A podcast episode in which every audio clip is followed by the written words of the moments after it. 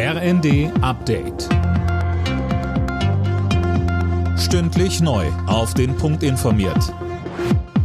Ich bin Johannes Schmidt. Guten Abend.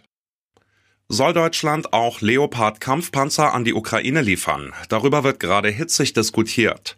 Alena Tribold, die Bundesregierung hat dem Ganzen ja jetzt erstmal noch mal eine Absage erteilt. Ja, Regierungssprecher Hebestreit sagte, derzeit ist so eine Waffenlieferung nicht geplant. Es soll keine nationalen Alleingänge geben. Deutschland wird ja erstmal Marder-Schützenpanzer an die Ukraine schicken. Woher die kommen, ob aus Bundeswehrbeständen oder der Industrie, ist noch unklar. Den Vorwurf Russlands, dass so eine Lieferung zu einer weiteren Eskalation des Krieges führen könnte, wies die Bundesregierung zurück. Nach den Angriffen auf Rettungskräfte an Silvester, vor allem in Berlin, fordert Innenministerin Faeser, dass die Justiz hart durchgreift.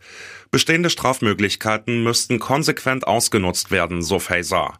Und es müsse schnell gehen, sagte sie. Nur eine schnelle Strafe, die auf dem Fuße folgt, schaffe Respekt vor unserem Rechtsstaat.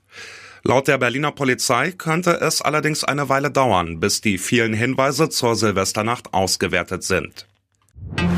Das Kohledorf Lützerath in NRW soll ab übermorgen geräumt werden. Das hat die Polizei angekündigt. Die Beamten rechnen mit heftigem Widerstand. Aktivisten wollen verhindern, dass das Dorf, in dem schon lange keine Bewohner mehr leben, dem Kohleabbau weichen muss.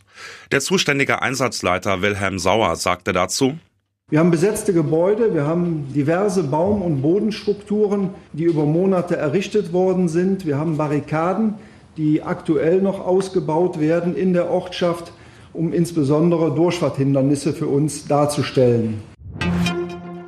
Fußballer Thomas Müller will auch weiterhin für die deutsche Nationalelf auflaufen. Nach dem Aus bei der WM in Katar hatte er in einem TV-Interview einen möglichen Rückzug angedeutet. Nun stellte der Bayern-Profi klar, ich werde immer zur Verfügung stehen, wenn ich gebraucht werde. Alle Nachrichten auf rnd.de